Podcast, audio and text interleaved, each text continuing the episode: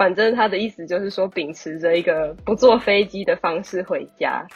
我每到一个国家就丢几双袜子，就觉得怎么那么重，我还有什么东西可以丢？我赶快手机翻译一下，然后跟他说：“你刚才是要跟我说什么？” 那个大叔已经自己一个人旅行了十二年，这就很神奇，感觉就货车运着你，你运着货。对，我觉得我的马很讨厌我。因为那时候很冷嘛，又在下雪，然后大家都排队要跳海，我是觉得蛮好笑的。俄罗斯不是一个特别好吃，不是一个特别好吃的国家，我只能这么说。也是一种很很环保的行为，其实。这你你你要这么说，我是同意的。有一个女的把她初恋对象受伤之后的结痂保存下来。其实不止法国，很多欧洲国家都很讨厌英国人。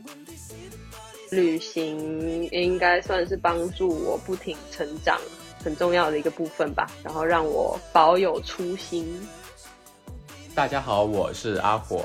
大家好，我是大米。诶，这一期呢，其实之前我们某一位嘉宾他剧透过，就是之前的 Tommy，他跟我们说过呢，他有一位好姐妹。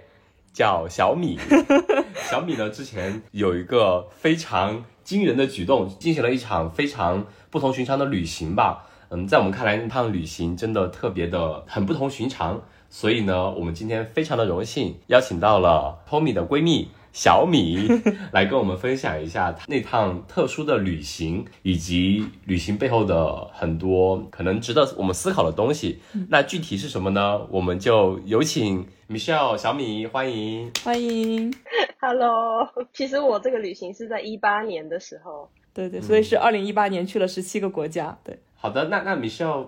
你可以先简单给我们做个自我介绍，比如说你的职业背景呀，以及你现在坐标在哪里。我一八年的时候大学毕业嘛，然后那个时候一毕业就刚好去了跟 Tommy 同一个酒庄上班，就是在那里遇到他，认识他。大概毕业了之后，好像也就工作了六个月吧。然后六个月之后，我就决定想要搬到英国去，因为我男朋友是英国人，然后他想回家看看，然后他就问我说：“你。”要不要一起来？然后我就说哦，好啊，我们就一起计划了接下来这个旅行。现在是住在英国，已经住了三年。从离开国内之后，我就旅行了三个月，然后到了英国之后，我就一直住在那里。然后我现在回来台湾过年，现在是在台湾，然后在隔离。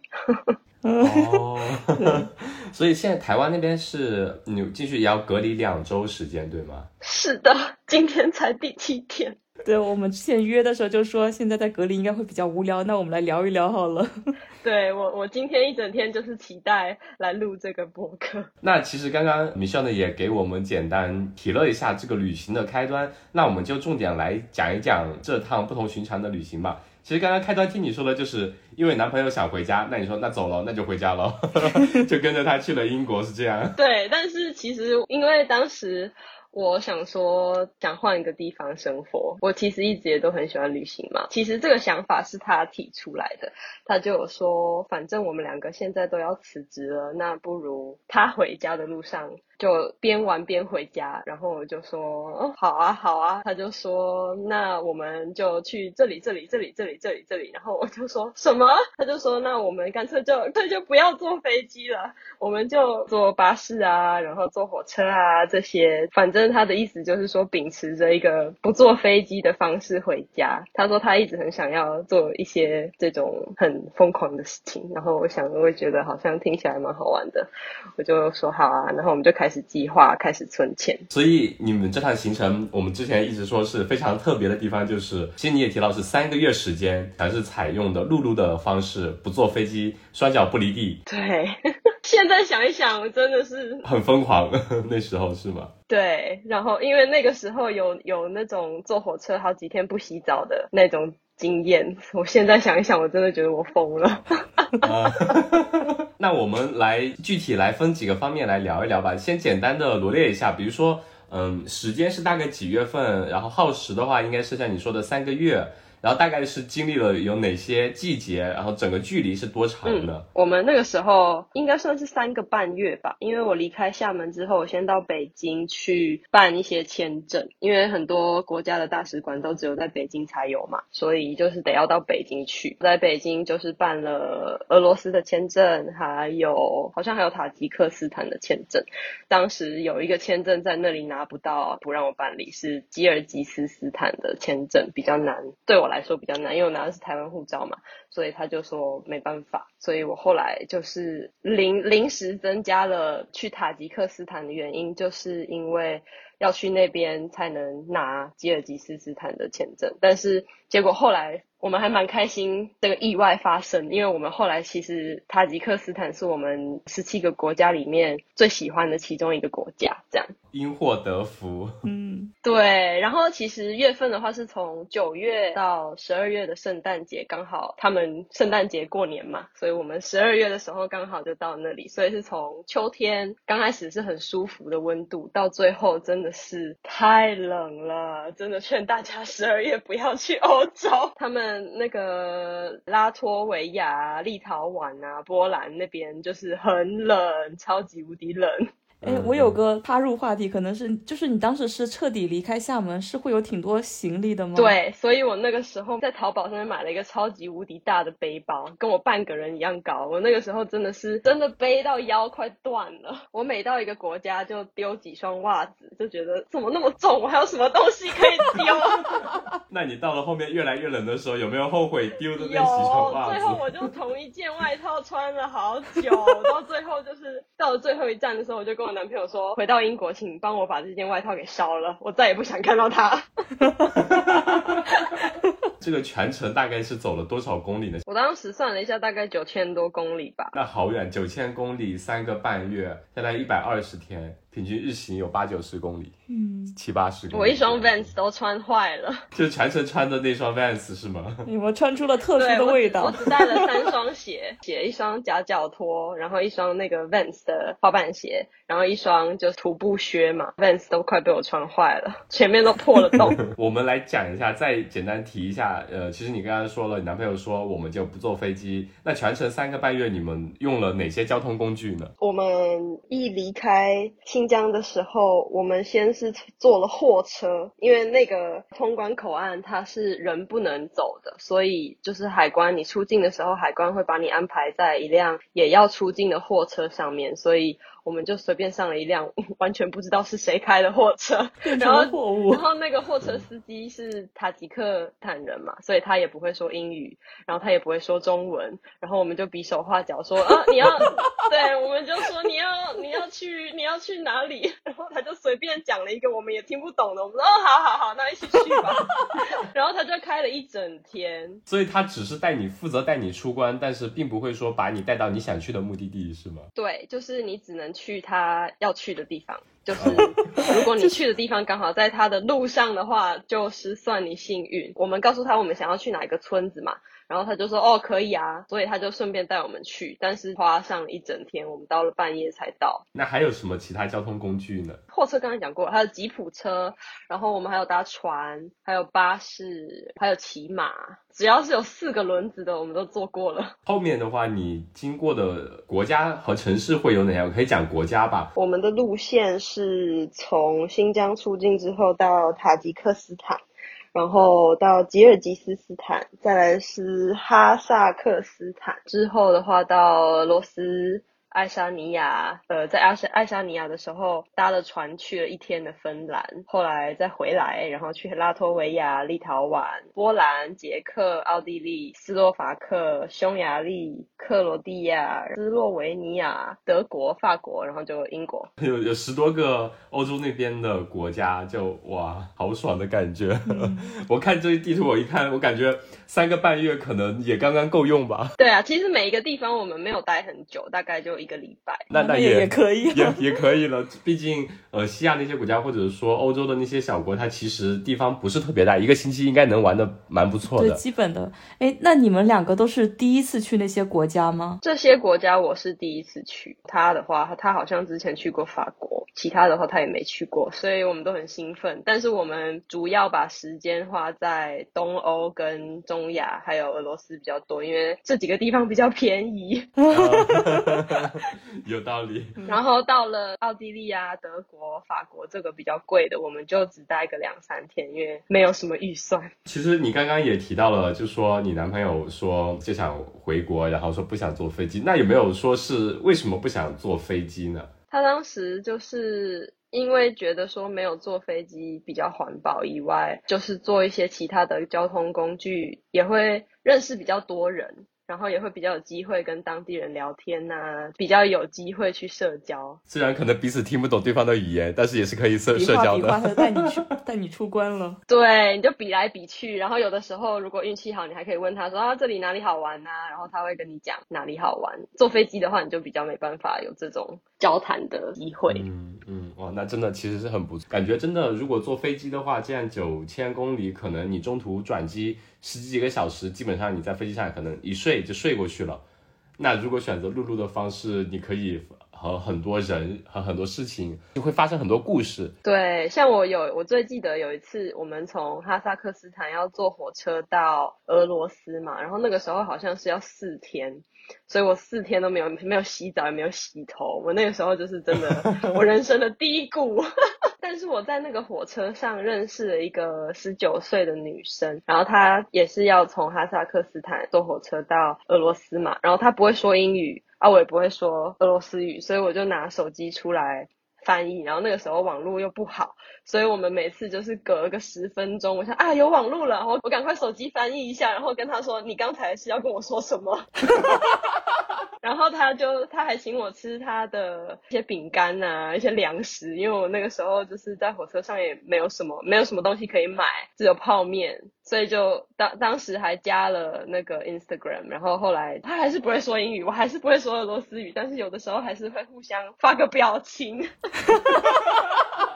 对啊，他后来我们要进俄罗斯的时候，还有那个俄罗斯的海关嘛。我们对俄罗斯人的刻板印象就是觉得他们非常严肃，就是好像不爱笑啊，然后很可怕啊，好像动不动就想要打你啊这种感觉，我们就很紧张。然后我男朋友也很紧张，因为英国人对俄罗斯人的印象就是觉得俄罗斯人很可怕，然后觉得他们不喜欢英国人。那时候就是很害怕，然后海关上火车，然后要检查我们的护照啊什么。他一看到我们两个是外国人，就对。我们就是有点对特别仔细的检查我们的护照，然后还还检查我们的包包啊什么的，然后那时候就很紧张。但是当时一个十九岁的女生刚好在我们旁边，他就不知道跟我帮我们跟海关讲了什么，然后那海关就说哦好好好，然后他就走了。所以我就觉得他好像他好像帮我说了什么话，然后让我让我就是过了这样，就觉得谢谢你那种感觉。对，但是你至今也不知道他说了什么。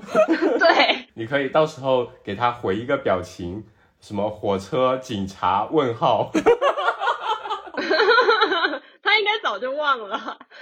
那能其实能体会到你这个过程其实有发生很多特别好玩故事，我们可以从头到尾来分部分来分享一下。首先我我有个问题是。三个半月的旅程吧，你们大概计划了多久呢？计划的时候有计划到多详细？比如说每天一定要这里去那里，要住什么地方，都是有计划好吗？还是说大致我们在这里待七天，到了当地再说这样？没有哎，我觉得我我们没有那么会规划，我们就只有规划了一下路线，大概哪几个国家想要去，然后先写下来，办理住宿什么的，然后还有哪里想去的话，我们都是要去下一个国家之前的前一天或前两。天我们才开始看去下一个国家要去哪里玩啊，然后去下一个国家要订哪里住啊，这样子，所以我们其实都是前两天才开始计划下一个地方。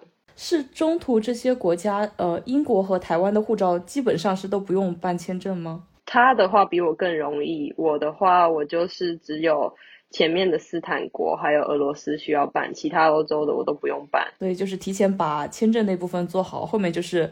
住宿啊，那些详细计划就是随心走。因为其实这些地方都很简单，就是只要你出了斯坦国以后，你要去哪里住，你只要上那个 Booking.com 啊，还是 Airbnb，随便找都很多。然后他们都很多那种青旅，就是很便宜的，随便订一个都会有。像像他们那种跨国的那种火车或者是货车，位置会比较一票难求吗？还是也是你哪天想走，基本都有票啊？我们坐火车刚开始就是只有斯坦国跟斯坦国，还有去俄罗斯会比较需要坐火车，因为他们比较地比较大嘛。有的话可能就是稍微提前几天订，也没有提很前呐、但是因为去俄罗斯的时候办签证，你就要提供你。订火车票的收据什么的，所以那个时候就得我在北京的时候就已经订好了去俄罗斯的车票。对，但是在欧洲的时候，你只要订，他们欧洲国家跟国家之间都很近，所以其实只要坐双层巴士就可以了。那个的话很很简单的，很很很容易订。相当于有班车一样，坐公交一样，坐过去就到了。对，真的是这样。就比如说我们在墨尔本，可能在墨尔本的市区出发，开三个小时，你还是在墨尔本的一个一个 regional 的 area。欧洲那边的话，你可能两三个小时就可以穿越一个国家了。那我们来讲讲，就是呃，小米也给我们看了一下大概你提的那些国家。基本上就是我们国内，你是从呃厦门去北京办签证，然后再去新疆准备出关，后面就进入了斯坦国。斯坦国之后就是从俄罗斯，然后到了东欧，到了欧洲那边一圈玩下来，差不多就是分了这三个部分。那我们先来讲讲国内比较好奇的部分吧。就其实国内你在新疆那边开始的时候有在那边玩吗？还是就是奔着出口呃出那个口岸的？对我们当时是从北京直接坐火车到喀什，那个口岸在喀什旁边嘛。所以从北京坐火车到喀什，又是好像也是三天还是几天，反正就是也是很久没洗澡，我就记得。然后到喀什的时候是呃那边有一个叫做卡拉苏口岸的地方，然后那个卡拉苏口岸好像并不是每天都有开，所以我们也就是没有没有没有乱玩，就只是待在一个同一个青旅，因为就是卡拉苏口岸在的地方是一个叫做塔什库尔干的地方，我记得，然后那边只有一家青旅，所以。所有的人都住在那家青旅里面，很容易交朋友。所以我们那时候好像也认识了一个六十几岁的新加坡大叔，他说他也要从卡拉苏口岸出境，所以我们就跟他一起，就是那天跟他一起出境。他上了另外一台货车，我们上了别台货车，所以我我们就各自约定说，哦，到时候我们到哪个地方集合这样子。然后我们到的时候想说，天哪，这个村子。想说这要怎么见那个大叔，结果后来我们刚好就是走在那个村子的路上遇到他，所以我真的觉得这个那个村子太神奇了。我们后来就在我们后来在塔吉克斯坦就跟这个大叔一起玩，他说他已经去过三次了，那个大叔已经自己一个人旅行了十二年。十二年是一直在路上吗？对，他说他只有在过年的时候会回新加坡，其他时间都在外面玩。你有那个大叔的微信吗？拿过来聊一聊。他有，但是他真的不太常用，毕竟是大叔。对，新疆出关那边还蛮有意思的，因为我们印象中可能就在沿海的城市来说，很多对我们来说口岸可能真的是意味着是，比如说一个港口城市、海边的。那其实我们祖国很庞大，在比如说西南地区啊，呃，然后西北或者说东边。其实都是有那种陆路的口岸的，那那种像你说的这种，真的是第一次听说安排出关，货车，对，要给你安排一辆货车，就是搭个便车给你搭出去，还是海关给你安排？我不知道为什么耶，当时就是在百度的时候，真的很少人就是看到他们很难查到这方面的资讯，因为呃那边很多口岸，但是口岸有的时候不知道为什么就是很容易关起来，所以你真的是要碰运气，有的时候。如果你查到了一个地方，那个口岸说不定没开，所以你也不能出去。但是我们当时就是赌一赌，然后那时候看到这个卡拉苏口岸，就是说好像有开放。它口岸跟口岸之间，中国的跟塔吉克斯坦的相距很远嘛，所以中间才需要有这个货车载你出去。但是载你出去之后，你也没车啊，所以其实有这个货车是挺好的，它帮你载到是你想去的地方。我是觉得还挺方便的。那货车也是要等它的货车的班次嘛？就应该说不是说你们想走的时候都有货车，还是说货车来了你们就走？对，就是货车来了就他们没有一个时时刻表，所以你就是在那边等。我当时在海关那边等了好一阵子，然后海关说啊货车来了，你们走吧，然后我们就上车。就背上你半个人高的大包，对，而且因为那个口岸很高嘛，就是海拔挺高的，我还背那么大一个包包，我都快喘死了，尿个尿都喘的半死。这就很神奇，感觉就货车运着你，你运着货。对，我觉得那时候那个司机可能想说：天呐，他们两个是不是疯了？一个人带那么大的包包，另外一个人带更大的包包。我男朋友带的包比我还更大。哎，那他这种运货的是你直接坐在后面的货斗里面的，还是驾驶舱有位置给你们坐的？他那个驾驶的座位很神奇的，上面还有一层可以让他躺在上面睡觉。哦，是那种可能拉长途的货运的，对，那挺好。这个货车还挺高的，还是卧铺呢？我我们当然是不好意思上去睡他的床了。所以那天你到达之后，你我记得你你刚刚一直是说你在呃进入了那边之后是去了一个村子，那个村子是怎么找到？为什么会找到那边那个村子的？相当于你就进入了。斯坦国开始了西亚地区斯坦国的旅行嘛，对吧？对，因为那个地方好像是距离口岸最近的一个村。对，因为它帕米尔高原上好像真的就是人烟稀少，这个也算是他们的乡村。方圆五百里真的是什么都没有，只有那个村子。所以我们当时就是先到那个村子去，我们就是想要租一辆吉普车嘛。就是想跟那个新加坡大叔一起租一辆吉普车，然后我们想要沿着塔吉克斯坦的边境往上到他们的首都，因为听说就是。走那个帕米尔公路很漂亮，它是对着阿富汗的边境，所以其实有一点危险，因为阿富汗不是有很多塔利班嘛，那个恐怖分子。然后当时我们就是有有点害怕，但是又觉得必须得做，所以我们就租了一辆吉普车，然后还有一个当地的导游带我们一起沿途玩到呃首都去。我觉得从这个村子租吉普车到都上别是一件。必须做的事情，因为沿路沿路的风景，我真的觉得是没有人看得到的，真的很厉害，都没有什么人去。他沿途上遇到了很多那种从法国啊，或者是从。韩国他们骑脚踏车，就他们也是那种非常疯狂、非常疯狂的旅行的那种人。他们有的骑摩托车，有的骑脚踏车，一一样这样子沿路骑到首都去。就是这个路线，好像是对于这种背包客还蛮红的一个路线。嗯，他是骑着自行车从这个小村庄一直骑到他们的首都，是吗？嗯。还是说，像你这样的行程，他全程骑着脚踏车？从刚刚阿火听成从韩国骑到了有哎，有的人真的是从韩国，他们就是海运把他们的脚踏车运到运到那边去，哎，就是我是觉得太神奇了。他们有的人是从上面骑下来的，那我们是从下面上去的，所以他们到时候是计划。到入境中国这样子，太厉害了，太厉害了，好费车啊！就可能全程，如果我们像你不去走这条帕米尔高原上面的最美的公路的话，你可能就不会遇到有这这些人去做这么疯狂的事，可能还不知道原来世界上真的会有这样的人去，可能随时随地都会在进行一些我们很难以理解的旅旅程。但是可能当你到达那边之后，只有当你看到那个景象的时候，你可能才会能理解他们。为什么那么偏执、那么固执的想要去走以这样一种方式去走那条路线吧？对，那条路线真的可以看到好多好漂亮的湖，跟很多很美的山。当时你就会觉得说啊，幸好我辞职了。能给我们描述一下是怎样的湖和山吗？在那条线上，我们当时有去其中一个湖的话，是要走一个小坡上去，然后那个导游就一直跟我们讲说 beautiful beautiful，然后我们就走上去。我想说有什么啊？不就是一个荒原吗？然后就走上去之后，我的天呐，下巴差点掉下来，因为它那个湖真的是超级无敌壮观，它很。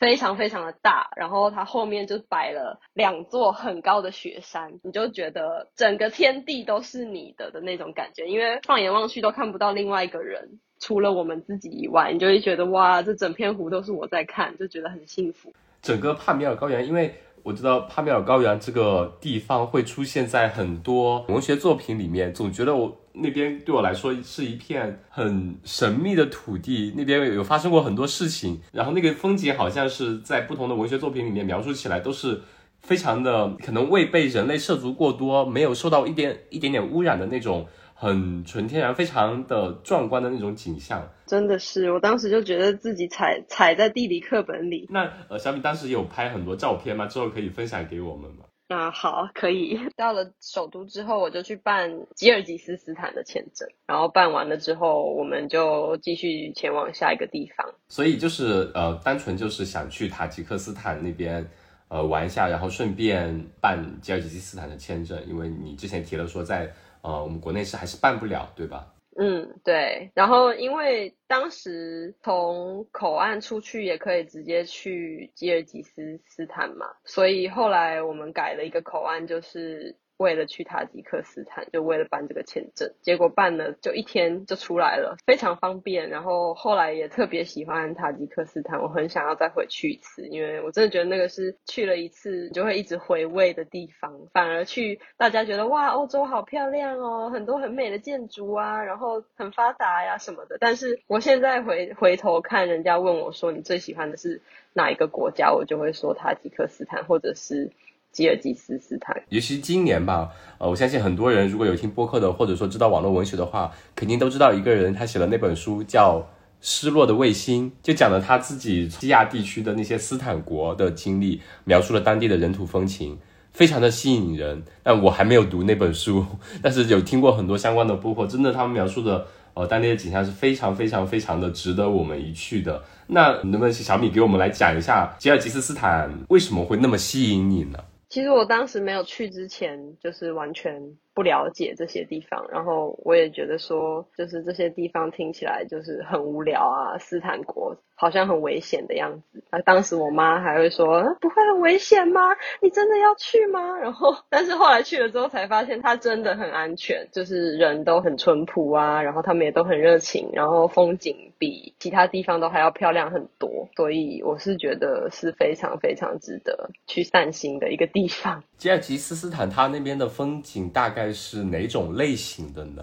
它有很多山，其中有去了一个还算蛮有名的湖吧。它那个山叫做阿拉善。我们是在山脚下遇到一对日本的情侣，我们问他们说：“你们去这几天去哪里玩？有没有推荐的地方？”然后他们就说：“你们一定要去阿拉善的山上，住在这一户人家的家里。”那这户人家开了一个小青旅，但他但是他们也住在那里嘛。你们一定要上去那个山上，然后住在这个人家，然后你要跟他就是租几匹马，一起上到上面的一个湖。我心里就想说，啊，还要骑马？因为我男朋友很怕马，所以他那个时候就是脸稍微有点抽搐，但是又很想去，所以我们就去。去了之后，爬到那户人家，就是真的觉得我的天呐，又又是一个，就是又是一个我的天呐的 moment。怎么会选在这个地方住？因为也是方圆五百里，什么人都没有，整个山上好像也就三户人家或四户，你就会觉得为什么你要选在？选在这个地方住，他们有养很多马啊，养很多鸡呀，这种。我们当时住在上面的时候的第一天晚上就开始下雪，所以我们那时候就觉得说，哦，完蛋，完蛋了，明天会不会去不了那个湖？我们就问了男主人说，你可不可以带我们上到那个湖？啊，我们想要骑马，然后他就说，哦，可以啊。那个男主人。他是标准的一个大汉，在下大雪的时候，他还可以赤裸上半身，我的天，直接到溪水里面去洗澡的这种人，我就在旁边看，我就觉得我快冷死了。然后他他就给我们他两匹马，带着我们一起上去。那个湖，我们就骑了，我骑了六个小时的马，那个时候真的是屁股都快断了，我就觉得，哦，我的天呐，我为什么要自作孽？当时，呃，因为我男朋友很怕马，所以他骑了一个小时的时候，他就跟男主人讲说，哦，我不行了，我真的觉得，我觉得我的马很讨厌我。他说我我可不可以用走的？然后那时候男主人还笑我男朋友说你还是男人吗？然后他就说那好吧，你你不想骑马的话，我只好把我的马留在这个地方。他就把他的马拴在一个山脚下，就是我们还没继续往上爬的时候，所以就只有我跟那个男主人是呃骑马上去的。骑上去的时候，其实我们最后没有到那个湖，因为下雪有一点危险。到最后到。就是很高的地方的时候，雪很深嘛，最后的一小段路是需要用需要用走的，所以那个时候我们就觉得说好像有点太危险了，因为很容易摔下来，所以我们后来就没有上去。但是我是觉得这个经验是蛮特别的，因为我这辈子都没有骑过马，然后第一次骑马就是男主人就直接给了我一匹马说上吧，然后我心里想说我我我我我我要怎么上？他说：“你往左拉，你往右拉，然后你要他停，你说什么？你要他就是加速，你要说什么？然后你还要踢那个马。然后我我就是第一次完全没经验，所以我那时候就觉得说，我我的老天爷啊，我真的很怕我的马把我摔下去。所以我我男朋友那时候就很害怕，所以他他就没办法。但是你的马比较喜欢你，不像你男朋友的马讨厌他。对，可能我我比较我比较凶。”能把它驯服住。如 如果你害怕的话，其实马都是知道的，对，所以它会欺负你。这个就好难得一个经历，真的像你说的。首先我觉得很神奇，你完全没有骑马经历的那个 那个大汉是真的很生猛，那个大哥直接就让你上去，然后在从来没骑过马的，在这种冰天雪地里面下着雪。骑马骑六个小时去山里面去寻找一片秘境的湖，嗯，听听就好刺激，真的。然后我们下来的时候，我都已经不能走路了，因为你骑马骑六个小时，你胯下真的真的很痛。呃，我就记得我下了马之后，我就是只想要立刻躺下，我就看到那个男主人说：“哦。”那晚点见哦，然后他就把我们的马给赶走了嘛，他就骑着他的马要下山。我说你要去哪里？他说我要去踢足球。我说你还踢得了？哈哈哈所以说山里人的体力真的是太好了，他真的身体特别好，我真的很特，我真的很佩服他。所以他们在那种那么偏远的地方开一个青旅，基本都是靠大家口口相传去的，所以就。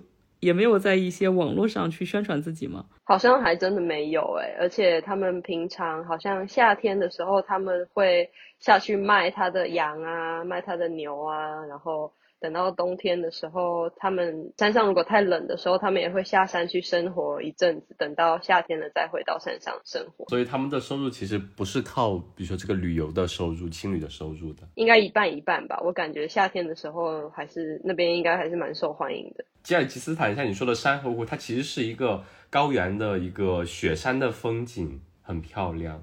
我还比较好奇，他们那边的人，就呃斯坦国的人，他们的服装着装是什么样子？会有他们呃很明显的当地的特色吗？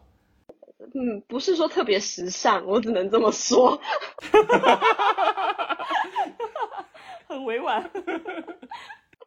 他们就是穿的穿的很实用，穿的很保暖，因为真的很冷，所以他们就是都穿的素素的，然后。其实跟喀什的人穿的还挺类似的，他们长得就是是很像少数民族这样。有没有可能是你去的地方太偏了呢？看到的人都比较素。真没有，到了首都之后也没有特别的，也没有很时尚。但我当时也没有资格说自己时尚啦，我穿了同一件外套三个半月，所以。突然想起来，我到哈萨克斯坦的时候，其实我有作弊，但是我是被逼要作弊。呃，我坐飞机到哈萨克斯坦，但是只有我一个人，因为我的签证要坐飞机才有办法拿到。但是我男朋友还是他还是秉持着他不坐飞机的精神，他还是坐了火车。所以我当时一定得要坐一次飞机，不然的话我就进不了哈萨克斯坦。就是陆路的海关是不可以给呃通过吗？还是不能让你办签证？对我只能拿落地签，所以你们两个相当于是在呃吉尔吉斯斯坦之后就分道扬镳了一小段，他坐火车去，然后你是坐飞机去，嗯，对，所以你是比他先到那边了？没有，他比我先到。啊 啊！为什么？他在机场等我。所以火车比飞机还快一些。对，就是因为你要坐飞机还要再等啊，然后要等上飞机过海关，下飞机过海关，就是很麻烦。那在哈萨克斯坦有什么呃特别让你难忘的呃地方吗？或者景色？哈萨克斯坦的话，我们去了两个城市，一个是阿拉木图。然后一个是阿斯塔纳，阿斯塔纳是它的首都，但是我觉得阿斯塔纳没有说很特别，因为它就是一个很普通的城市，感觉它是为了表示它是首都，所以把它建造的好像很高级这样。但是我就是觉得没有什么文化特色，我反而比较喜欢阿拉木图，它就是比较可以感受得到当地年轻人出去玩啊，有一些咖啡厅啊，然后还有一些就是游乐设施什么的。然后当时还做了一个空中缆车，它那那里可以做一个空中缆车到一个山上，然后也也是蛮很多山很多湖。作弊了，你怎么可以去空空中呢？空中缆车，脚离地太远了，不行，作弊，你应该走上去。不行，对，再去一次。对那边的景，可能对你来说，呃，可能经过了吉尔吉斯斯坦那边的震撼，以及帕米尔高原的那一路的风景之后，哈萨克斯坦是不是显得相对比较的没有那么突出了呢？嗯，哈萨克斯坦比较发展比较好，所以他们比较多一些更现代的东西。但是我当时还去了哈萨克斯坦的一个山上溜冰，然后听说它是海拔最高的溜冰场，所以我觉得这个还蛮特别的啦。当时也是第一次溜冰，这这边基本上就结束了，嗯，斯坦国们的旅行，就开始前往俄罗斯了。你之前提了说在俄罗斯，然后东欧的国家相对便宜一点，待的比较久。你当时去俄罗斯是待了多久呢？俄罗斯好像待了十天还九天吧，好像是。哇，那真真的很久。在莫斯科吗？还是说有去其他不同的城市去玩？先去了莫斯科，然后再去圣彼得堡。那俄罗斯给你的感觉是什么呢？你刚才其实有说入境的时候，凶狠的俄罗斯大哥。对，当当时当时很害怕，俄罗斯人都不爱笑，但是到了之后才发现他们是。真的不爱笑，但是没 没有是真的不爱笑，但是还是很友善。他们走在路上不喜欢对陌生人笑，这是真的。但是如果你跟他讲话的话，他还是很友善。虽然他们只是本来就是脸很臭，但是不是因为不喜欢你而脸臭，而是因为文化就是这样。他们好像就是觉得说对陌生人笑是不礼貌的表现。那你去那边有没有对着人家笑？我我可我可不敢。那你们，你跟你男朋友在俄罗斯那边有去喝很多伏特加吗？我就很好奇。我是没有很会喝酒啦，但是他，哈，我们好像没有喝酒哎，搞什么？你这样问，我想说好像忘了喝酒。再 再重新去一次吧。对，了一个印象中就是俄罗斯，就我们之前看的纪录片，他们经过俄罗斯的时候，对，有很多人就早上起来都要喝一杯伏特加，就这种暖暖身子。对。我们没有哎，还可能是因为我们住的是青旅，大家没钱喝。应该这种，比如说莫斯科和圣彼得堡的建筑会很有特点吧？对，就是它很有名的那个教堂，然后红场，很有名的这些观光景点是真的蛮漂亮的。但是真的要多穿一点。莫斯科还有一个很特别的，就是它的地铁很漂亮。之前有一期专门说过，莫斯科他们当时建地铁的时候，跟当时的政府有关。他们建的时候就就是按照类似皇宫的那种标准去建的，很严肃、很庄严、很肃穆的感觉把它建起来。它建的每一个地铁站都长得不一样，所以我们当时就是到了每一站都下车看看，都长得不一样，真的超漂亮。而且它是世界上最深的。地铁就是进到地底下最深的地铁之一，所以他坐那个手扶梯，有的时候要坐很久很久才到得了地面。它真的好美啊，每一个站都长得不一样。对这个有兴趣的呃听友也可以自己去查一查，有这方面的很多的一些研究吧，也是应该算是比较有名的一种旅行方式吧。呃，莫斯科是必须要坐地铁的，去观光一下不同的地铁站、不同的建筑风格的这样子。俄罗斯还有很多很漂亮的博物馆，像是东宫啊。我们两个其实没有对博物馆有什么特别的兴趣，因为我们不是学艺术的，就也看了也看不懂。但是去了东宫，真的觉得很漂很漂亮，外面也漂亮，里面也漂亮。虽然看不懂里面是什么，但就是觉得很漂亮。看到每一幅画，哇，这个画好漂亮，哇，这个也好漂亮，就是都很金碧辉煌，就会觉得哇，好像以前好像很有钱的样子。嗯，那毕竟是曾经的，对吧？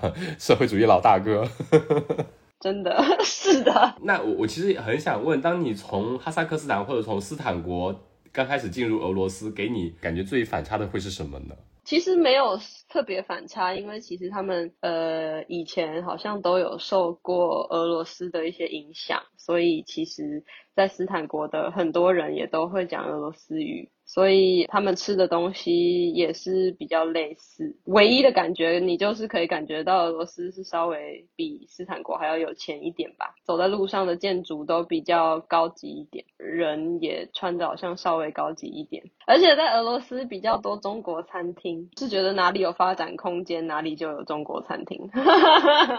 对，那从俄罗斯之后的话，就开始入境，呃，去了相当于欧洲的，开始了欧洲东欧的那边的旅行。第第一个进到的欧洲国家是爱沙尼亚，它就是爱沙尼亚，然后拉脱维亚跟立陶宛是波兰三小国，不对，地中海不对，地中海三小国，波兰也是个国家。好，再来来，爱沙尼亚开始。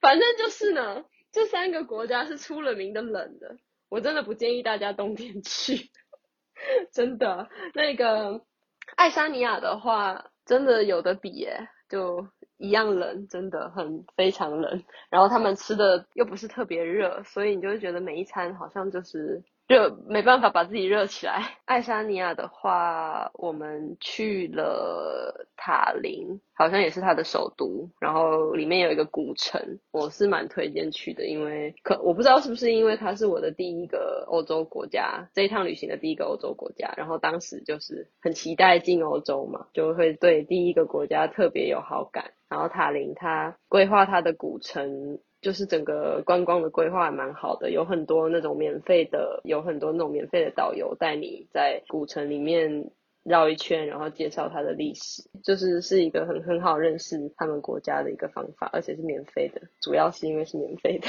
哎，那其实有蛮多人会觉得，就是爱沙尼亚那边的社会的就整个治安会不太好，你有这方面感觉了吗？对啊，其实这一趟旅行下来，我觉得感觉最不安全的反而是英国跟法国。啊，就发达国家反而更不安全，发展中国家呃或者说其他的东欧其他国家会相对更安全一些。对，反而我是觉得这种像是大家比较憧憬的法国跟英国是比较容易有小偷，大家都去那里讨生活，所以比较多闲杂人等。哦，对，我们因为。其实，在这个爱沙尼亚还有拉脱维亚这几个小地方，很快就可以逛完了。就是它一个一个城市，其实。一天两天你就可以结束了，所以我们当时都安排了一天，不知道去哪里。然后听说可以从塔林坐游轮去芬兰一天，芬兰的首都赫尔辛基一天。我们当时就安排了一一天的行程，在赫尔辛基，超级无敌贵，就是跟我们一路走过来到那个时候，我们那时候比较起来就觉得芬兰好贵哦，喝个咖啡就要五欧，我们就觉得哦天呐！但是我们当时去芬兰的时候。有安排一个很特别的行程，就是他们在芬兰很流行做桑拿，他们有很多那种桑拿屋，然后我们就去了一个蛮有名的桑拿屋，然后它刚好是在海的旁边，所以你就是做桑拿很热很热很热的时候，热到受不了，你就跳到海里面，然后再起来，然后再去桑拿继续热热热，你再跳下去。哇，之前有看过，呃，就桑说。芬兰就是世界上最会泡桑拿的国家，而且他们每年好像有桑拿浴的一个比赛，印象中是。嗯，那个真的很特别，因为他们真的做的桑拿非常的烫，就是你到里面，你就会觉得你呼吸进去的空空气怎么都那么那么烫。到了你自己受不了的时候，刚好旁边就有海可以让你跳下去。但是那个因为那时候很冷嘛，又在下雪，然后大家都排队要跳海，我是觉得蛮好笑的。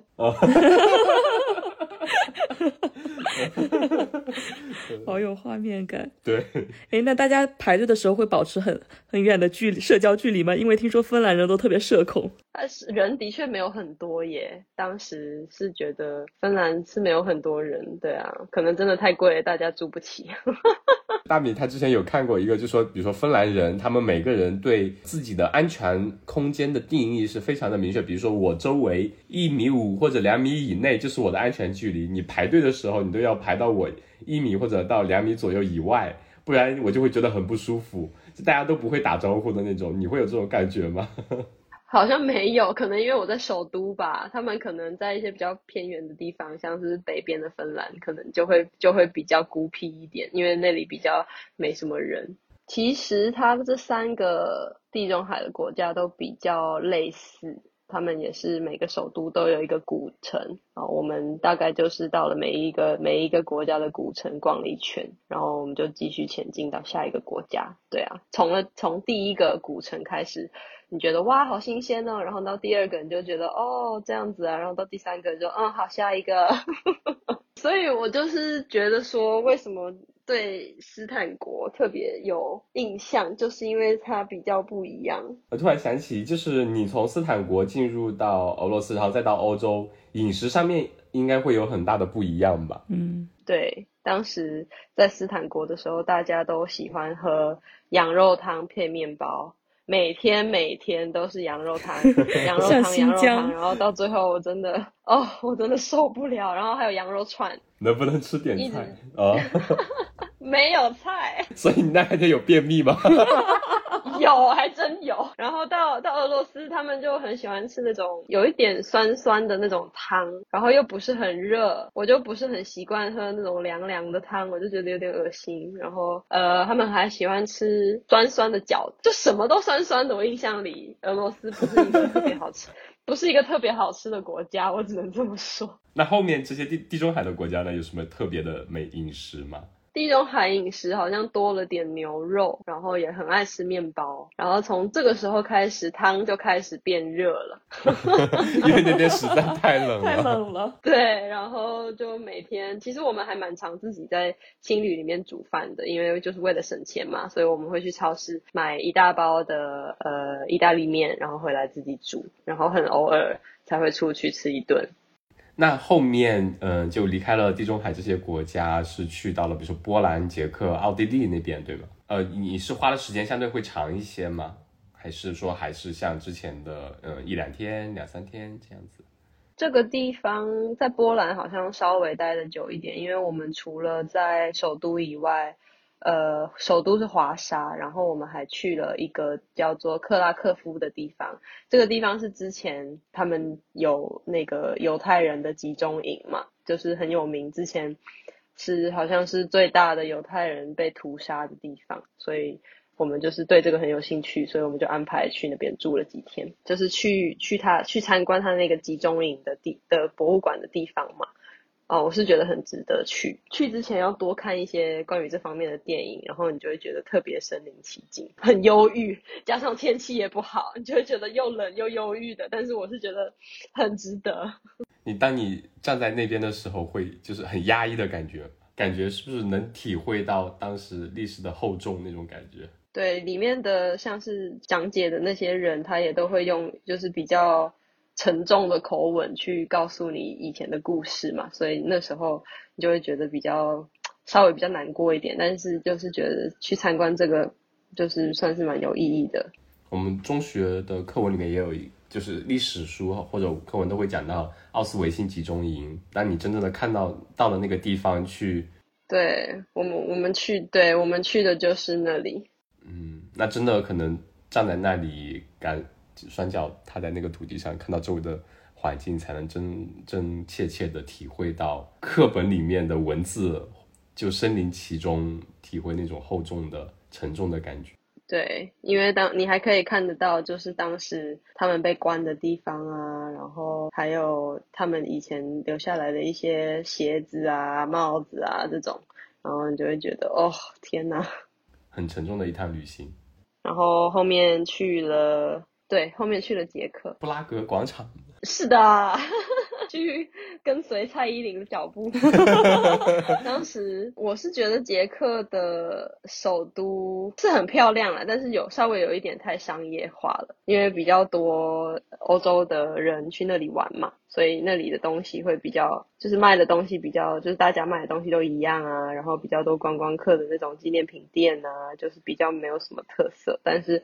建筑上来说的话，还是很漂亮的。对，奥地利的话，就是突然之间跳到了一个比较贵的地方，所以我们就在这边好像只待了两一天还两天，我们就赶快到下面下一个地方。但是，对，奥地利很漂亮啦，就是吃点巧克力蛋糕这种 稍微比较文文明一点的享受。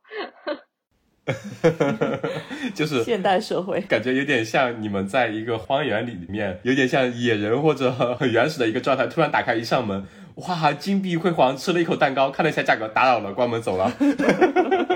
真的，而而且我们当时穿的衣服，就是感觉自己 就是很感觉自己就是一个也不知道该怎么说无家可归的人，然后 Homeless 身上那种裤子还有裤子还有破洞啊，然后鞋子前面也破了，就是觉得说奥地利真的不适合我，赶紧跑你们在裤子破、鞋子破的时候，就就没有想过换一双鞋子吗？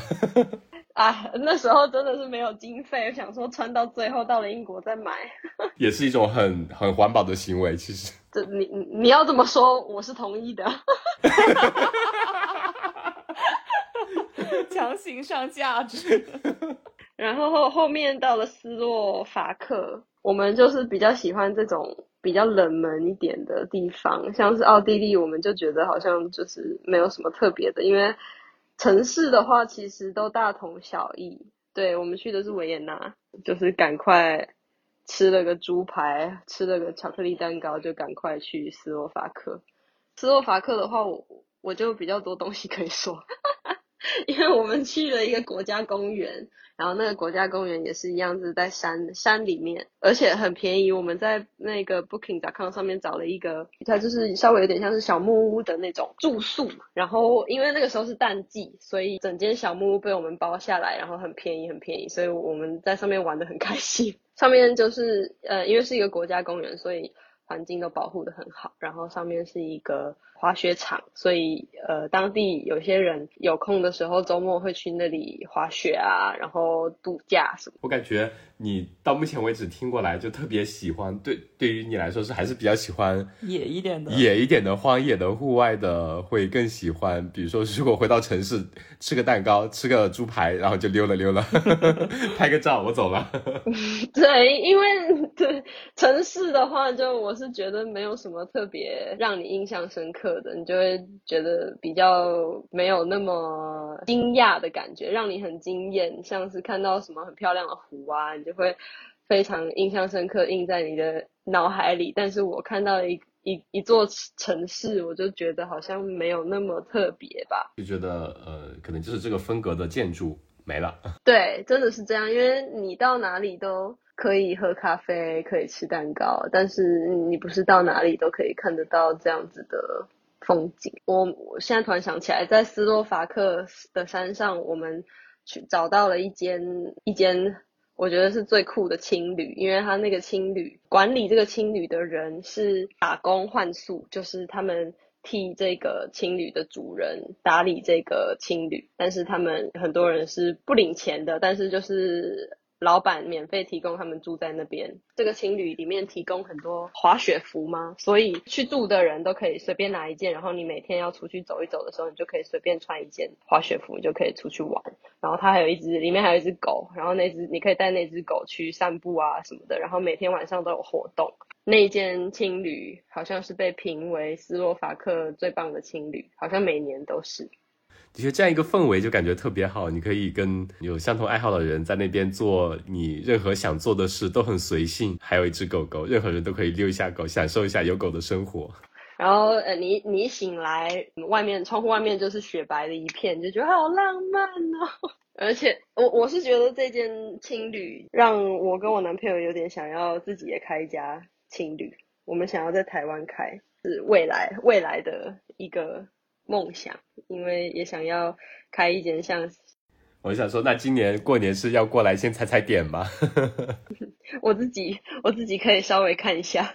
因为台湾那边其实也有很多山上都很漂亮，对，但是是比较热带，所以跟这个有雪的是不一样的，可能要想个不一样的不一样的方式。那你就挂几套游泳服，他们可以拿着泳泳服去游泳。遛鸭子是吗？大家一起遛鸭子。遛鸭子，这个可以有。那从斯洛伐克那边出来之后，相当于就去了嗯匈牙利、克罗地亚、斯洛文尼亚。匈牙利有一个非常有名的公众浴场，不知道你有没有看过它那边的照片，就是温泉浴场，很多人会在外面，它是一个很漂亮、很传统的一个温泉浴场。哇哇，这个这么大的是个温泉浴场吗？是，而且它还有室内，非常特别。而且因为当时很冷嘛，所以在外面的时候，你只要在水里，你就觉得就觉得我不想出去，因为你一站起来，你全身就瞬间被冻僵。嗯，你可是经过芬兰锻炼的人。很多当地的老人都会在这个浴场里面下棋，他就会在就是边泡边下棋，这是算是他们一个休闲娱乐。那跟重庆人在游泳池里打麻将是一个意思，差不多。很有特色。对，真的很特别，非常特别。然后呃，在匈牙利我们就有开始喝酒，当时还去了一个废墟酒吧，也是蛮有名的。但每一个房间都是不一样的废墟，然后里面都是放满了各种各样的一大堆奇怪的废铁啊，还是一些不用的不。是还蛮蛮酷的，对，去了克罗地亚，我们去了一个挺特别的博物馆，叫失恋博物馆。我这我印象很深刻，去了一个叫失恋博物馆，它里面就是摆放了很多情侣分手的时候的一些物件。当时就看到了一些有点还挺奇怪的物件，我记得好像还有人，比如说 有一个女的把她初恋对象受伤之后的结痂。保存下来，我的天呐！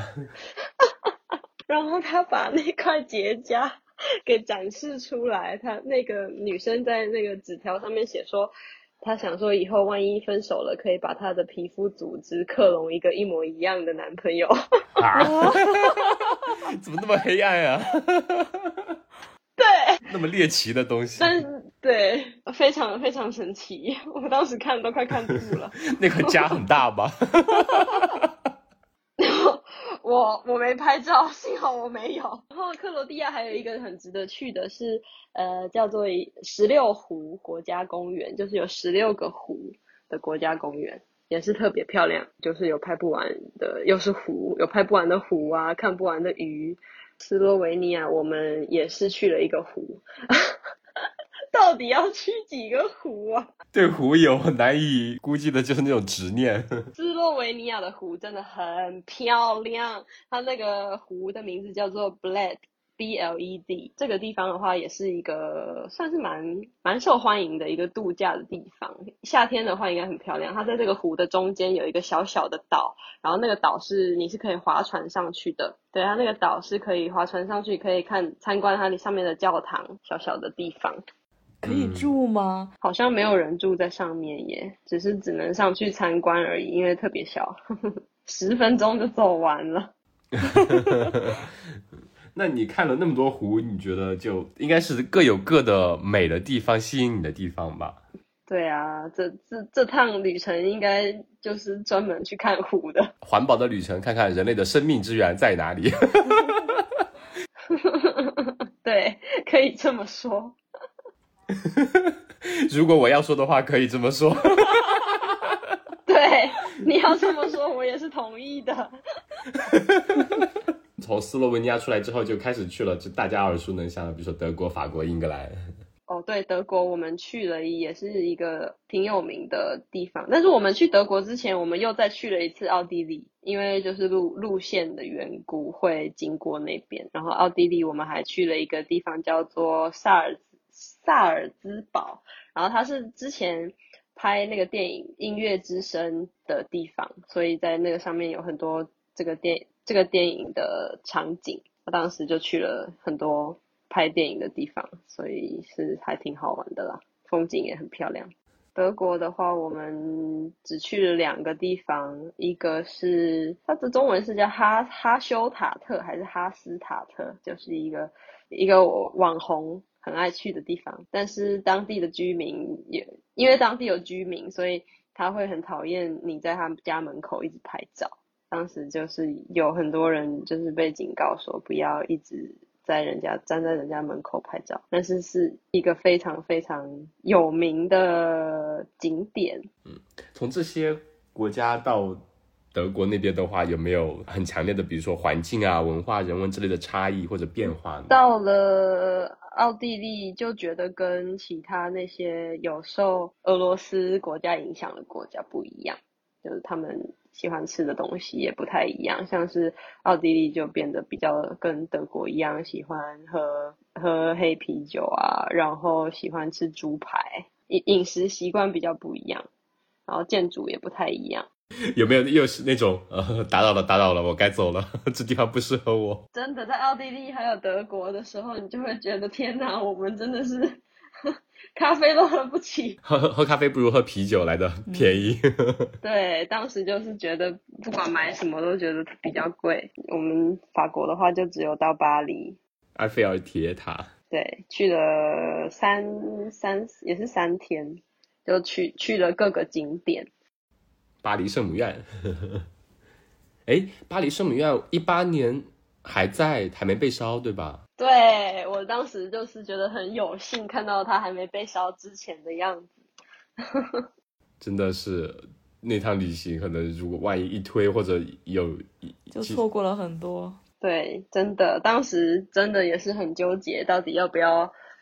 花三个多月去做这件事情，因为就是觉得说我为什么要，就是因为要跳脱舒适圈，所以会有很多的顾虑，然后怕怕之后万一把钱花光怎么办啊？然后会不会流落街头啊什么的？所以当时也是纠结了很久，才决定做这件事情。但是站在二零二一年的年，相当于年末，二零二二年的要都要马上来了的。节点，你可能回头看那段时间，应该算是你做的最正确的一个决定了。对，接下来可能就很，地球上大部分人都被关了好几年。真的，真的，我现在真的是有机会的话，还要再还要再做一次这样的事情。嗯，希望疫情能早日常态化，我们就可以去我们任何想去的地方。真的是的。其实我还想问一个，比如说英国、英国跟法国，我们呃圣诞派对嘛，然后公司就有同事就说在讲英国人跟法国人的恩恩怨怨，就说英国人觉得法国人很很讨厌法国人，法国人也很讨厌英国人。但你们在法国的时候，你男朋友有很讨厌法国人吗？他们真的很爱开对方玩笑，就是我因为我我之前也也比较。有常常去法国玩，其实不止法国，很多欧洲国家都很讨厌英国人，就是英国人 哦这样的吗？英英国人的名声在欧洲真的很不好。对，因为他们很很流行，就是年轻的英国人很流行，就是组团到欧洲去玩嘛，然后他们就会喝得烂醉啊，然后就是形象很差。就大家就会觉得英国人的形象很不好，英国人本来就是很爱抱怨，然后什么东西都不喜欢，所以谁都不爱，然后互相仇视。比如说英国人，他们就我之前有同事，他们会说英国人很讨厌法国人，是因为只要地球上有两个法国人，他们就会开始讲法语，即使他们会讲英语，他们也会讲法语，就这样，完全不顾旁边有没有其他人。我真的是 不爱说英语是他们的通病。然后法国人说英国人就是英国人，你你要么就要，你不要就不要，你在那边扭扭捏捏、扭扭捏捏的、七扭八拐的，也说不清楚自己到底要还是不要，就这种。对，英国人真的很不很不直接，有的时候是过于礼貌，我是觉得有的时候。就是跟跟他们吃饭的时候，他们呃习惯上是每一道菜都会，如果是分享着一起吃的话，他就会每一道菜留最后一块在那边，然后没有人去夹，最后一每一个盘子每一个盘子就这样留一条叶子啊，不然就是留一块不知道什么东西在那里，然后没有那个就是完全没有人就是会去吃那最后一片。就是一个很奇怪的、很奇怪的文化。那你去那边会不会，比如说最开始跟英国英国同事吃饭，如果血的话把它吃掉，他们会比如说很奇怪的看着你啊，或者什么这样？No，我男朋友都有事先警告我。所以最后一关是，不管是你是不是。呃，想吃你都是不能吃的，对吧？如果你真的想吃，你就会说，哎，没有人要吃吗？然后通常都不会有人说要，通常你要勇敢一点，犹豫就会败北，一定得问一下，不可以直接自己吃掉。我比较我比较没胆子，我都会让人家夹走。那我说到就回到英国了，所以你在那年呃一八年去了英国之后，其实在那边已经生活了有三年了，对吗？我之前在英国的第一份工作是在咖啡厅上班，因为当时就是想要练习一下自己日常的一些对话嘛，因为他们英国人废话很多，很喜欢一些 small talk，我又是很不会找话题的人，每次就是啊耶啊耶耶耶，然后就就是不知道要说什么了。所以当时去咖啡厅就是想要自己训练一下自自己一些讲废话的技能，所以当时做了四个多月吧，觉得自己已经讲讲够了，我就换了一个换了一个工作，到一个有点像是买手店的服饰店，就是稍微高级一点，换讲另外一种废话。因为他们真的很爱讲废话，很喜欢虚假的嘘嘘寒问暖，所以就是到到英国要很会讲这种场面话。当时就是也是自己训练，训练了大概也是两年吧。现在就是做自媒体。那之后把你的个人的，比如社交媒体账号呀，以及运营的一些自媒体账号，我们都可以分享到公众号。应该米秀也会很喜欢，比如说分享自己生活上的一些东西啊。或者照片啊什么的，我们都可以一起 follow 一下。嗯，好啊，我等一下传给你们看。哦，其实从头讲到尾，这一趟旅行还是特很很特别，很有意思。比如你去了每个国家，可能都有不一样的体验，有很多很难忘的经历。那你全程下来有没有出现过很惊险的事？好像是在哈萨克的时候吧，当时好像是为了从阿拉木图到阿斯塔纳的路上，我们当时租了一辆算是出租车，但是有跟别人一起包车，前面坐了一个男的，我们旁边坐了一个女的。然后当时这个司机是我这辈见过开的最快的一个司机，非常非常非常快，然后一直撞，就是很危险，觉得他下一秒都要撞上别人的那种感觉。我们那个时候好像是需要坐十一个小时的车，然后好像七个小时就到了，所以我们当时真的是快吓尿了。然后呃，每每过一个，就是有的时候不是会有人检查嘛，会有警察站岗什么的，然后那个警察就会。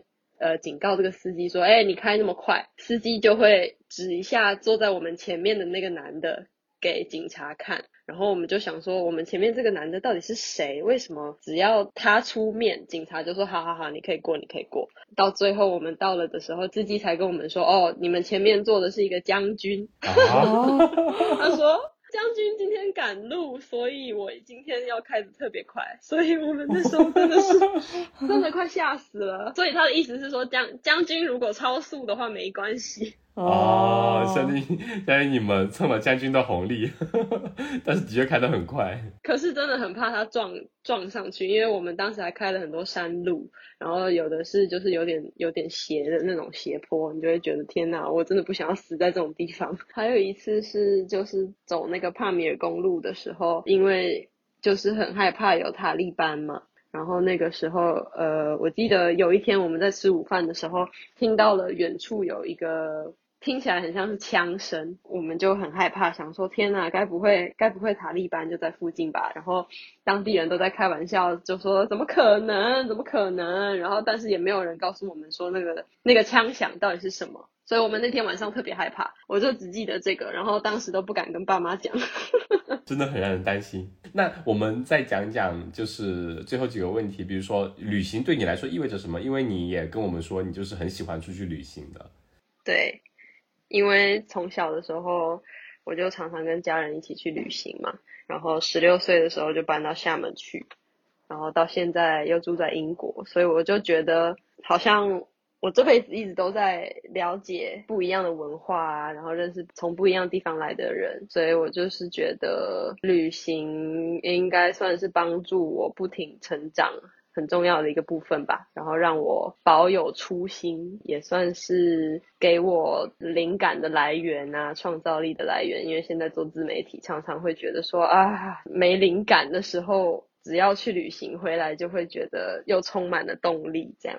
相当于是给你自己一个充电的过程，在你在路上遇到的很多人很多事，应该都可以成为 你自媒体创作的素材的一部分，可以激发你很多的灵感。是你就会觉得说，天哪，这个世界上这么多这么多人在做这么酷的事情，我到底在干嘛？就是稍微会激发一下自己现在在做的事情，不应该要这么无趣的过每一天，不应该把时间浪费在学习英国人的 useless 的 small talk 上面。是有的时候还是有用的。那我们其实一直有说，小米在全程坚持穿完一双鞋、一一只一条外套是很环保的一个行为。嗯，还有全程不坐飞机，这的确也是非常环保的一个行为。也说了嘛，最开始跟男朋友也是以这个出发点，想以这样一种行为更环保的方式来完成自己。游历那么多国家的一个计划，一个愿望吧。那你在这整个过程中，还有没有其他的一些行为，说想去践行环保这一个目的？记得我们当时还有买很，就是买自己的折叠的杯子，还有折叠的碗筷。整趟旅程都是一直重复使用那些东西，所以就是没有用很多那种一次性的。因为很多人不是到一个地方就会再买一个，再买一瓶水啊，或者是再买一。杯什么的，但是我们都是用自己的自己的碗、自己的筷子去做饭什么的，所以我是觉得这个也是蛮环保的，就是一些小小的小小的事情。嗯，但小小的事情能一直坚持做下来也是很难得的。我相信你应该在自目前的自己的，比如说生活中，应该也是。都会有做一些类似的，坚持做一些类似的小小的习惯吧，就是一些很小的事啊，像是买外卖的话，尽量不要拿塑料袋啊，然后买奶茶的时候，尽量拿自己的杯子去装，这种还可以拿自己的杯子去买奶茶吗？你在想什么？我可以，我只我只喝一勺，拿出那种汤勺，就超大的，可以的，还可以，咖啡也可以。对，咖啡这边比较常见，奶茶好像从来没有见过人说是会自己拿杯子去。哇，那可以下次尝试一下。有哎，台湾还挺多的，有那种特别的不锈钢的奶茶杯，还有这个吸管。这种我觉得就本身这样一种行为、一种故事，我们记录下来，本身对听众或者说对其他人就是一种非常激励的行为吧。其实，尤其像我们现在越来越说的，可能时代在发展，很多像以前说的。地球村的概念，因为飞机可以让我们去到某每个地方就很方便、很快捷，但是它同时产生的碳排放的含量也是让我们比较难以忽视的。很很少人可能会说选择以这样一种慢下来的方式再去。进行一些，比如说你这九千公里的旅程，完全可以飞机十几个小时就解决。真的会有人去慢下来去坐火车一一个城市一个城市一个城市的这样去完成这个九千里的旅行吗？米歇尔就是用你的行为告诉我们，的确可以。而且你甚至告诉我们，还有人在骑脚踏车在走那么可能数不尽的公里数。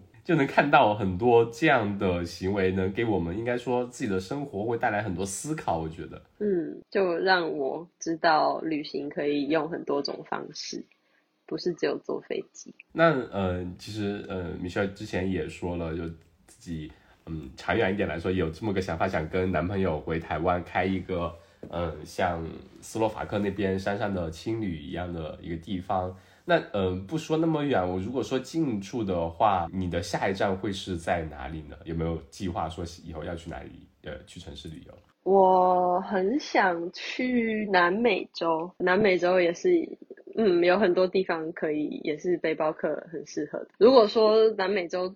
因为因为新冠有点难的话，可能就近的话，我想去土耳其那一边，就是也是东欧，但是不一样的部分。就是大米之前你有看那个摩托日记嘛？国内的两一对夫妻也是去了南美那边旅行。最好金杯换酒是辞了工作从英国出发，然后在南美玩了一圈，然后回到了中国。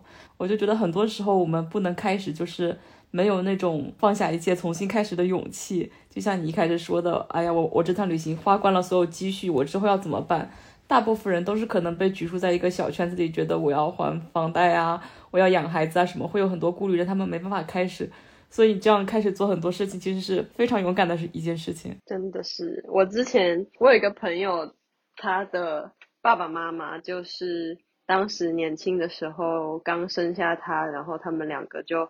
辞掉了各自的工作，然后买了一艘船，就是在那个船上环游世界。那个更牛逼，太厉害了！有微信吗？他说呃，他他不他不会说中文，所以他没有微信。对，我就觉得，尤其是呃，我们也是做播客以来，会有认识到很多呃很多朋友，包括通过 Tommy 认识 Michelle 啊，我们会觉得，其实这个生世界上的生活。不是只有眼前这样一种方式，会有很多很多的可能性。当然，目前尤其这两年疫情来说，可能暂时让我们失去了很多很多的可能性。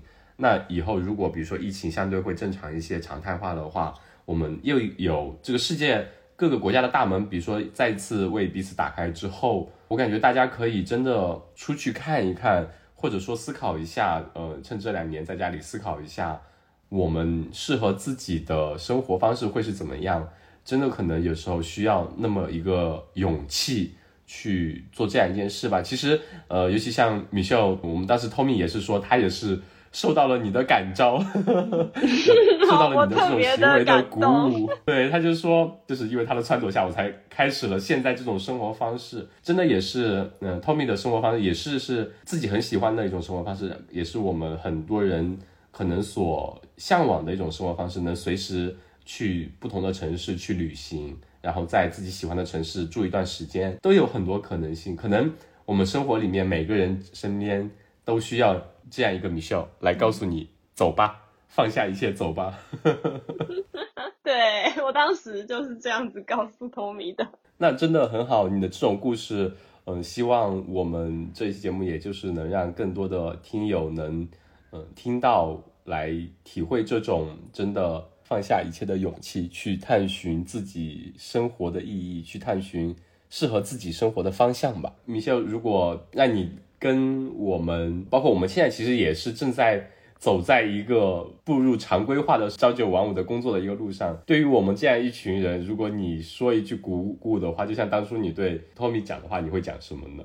我会说，现在不做的话，要等到什么时候呢？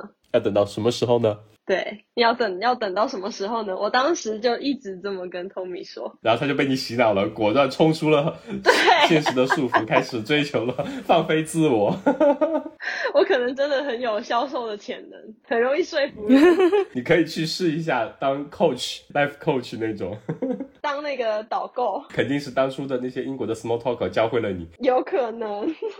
那让我们今天非常感谢呃米秀跟我们分享他这一段。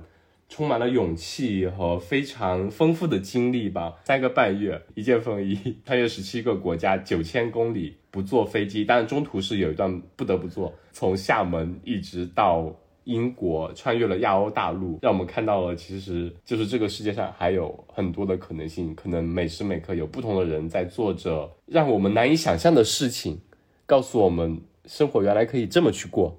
非常感谢米秀，非常感谢米秀给我们做的分享。然后我们之后也会，就米秀已经给我们发了很多照片，我们会把那些照片之后呢放在 show note 里面，也会分享到我们的公众号，呃，大家都可以去看一下。虽然疫情局限了我们的脚步，但是我们还是能通过网络这种，比如说让耳朵去环游世界。那我们谢谢米秀，谢谢，谢谢。野夜是一档由阿火和大米邀请我们热爱户外运动的朋友来和我们分享他们关于户外运动的一些有意思的事儿。欢迎大家在小宇宙、QQ 音乐、汽水、喜马拉雅、网易云音乐、Spotify 上给我们留言评论，也欢迎各位给我们的微博以及公众号投稿，来和我们一起分享你的一切关于户外运动的有意思的故事。谢谢。